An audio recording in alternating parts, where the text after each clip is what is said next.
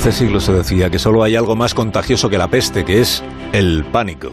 Hoy en Historia de con Javier Cancho, historia de la mujer sin miedo. Imaginaos la siguiente situación. Imaginaos que podéis entrar dentro de la mente de una persona que está a punto de vivir una situación excepcional.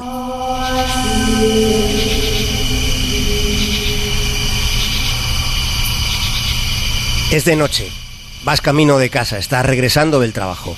Es bastante tarde y hace frío. Y el parque que tienes que atravesar para llegar al edificio donde vives está vacío, no se ve a nadie. Mientras caminas, piensas en lo que te vas a hacer de cena cuando llegues a casa. Quizá algo rápido, un sándwich o una ensalada. Estás pensando en eso cuando la música del campanario comienza a señalar la hora en punto.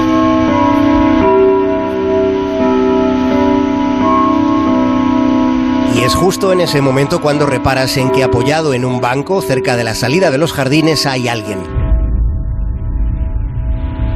Parece un hombre. No se le ve bien, está en una zona de penumbra donde apenas llega la luz de las farolas, pero por su corpulencia parece un hombre. Y percibes que te está mirando. Y de repente ese hombre comienza a dirigir sus pasos hacia ti. Camina deprisa, se acerca, ya le tienes casi encima. Lleva un cuchillo en la mano y en sus ojos ves una mirada desencajada. Ese hombre te dice, si no haces lo que te digo, voy a rajarte zorra.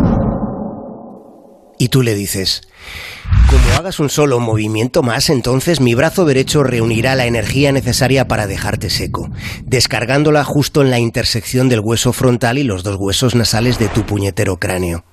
Golpearé directamente entre los ojos de tu cara de capullo causándote una muerte segura y dolorosa.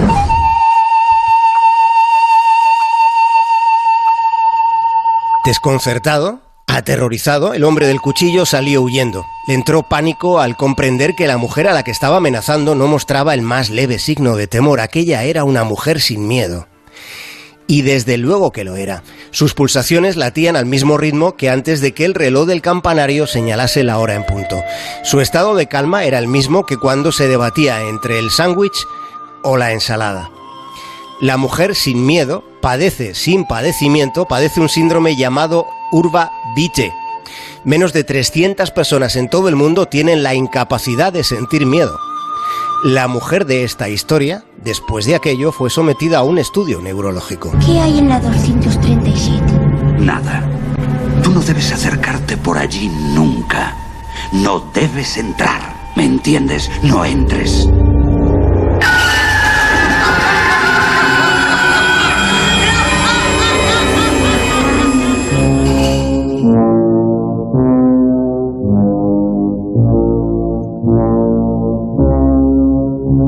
Le pusieron pelis de terror, la rodearon de serpientes y arañas, pero nada la inmutó.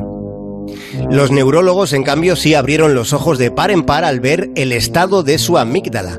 La parte con forma de almendra que tenemos en el cerebro se le había calcificado, porque la amígdala es la llave del miedo.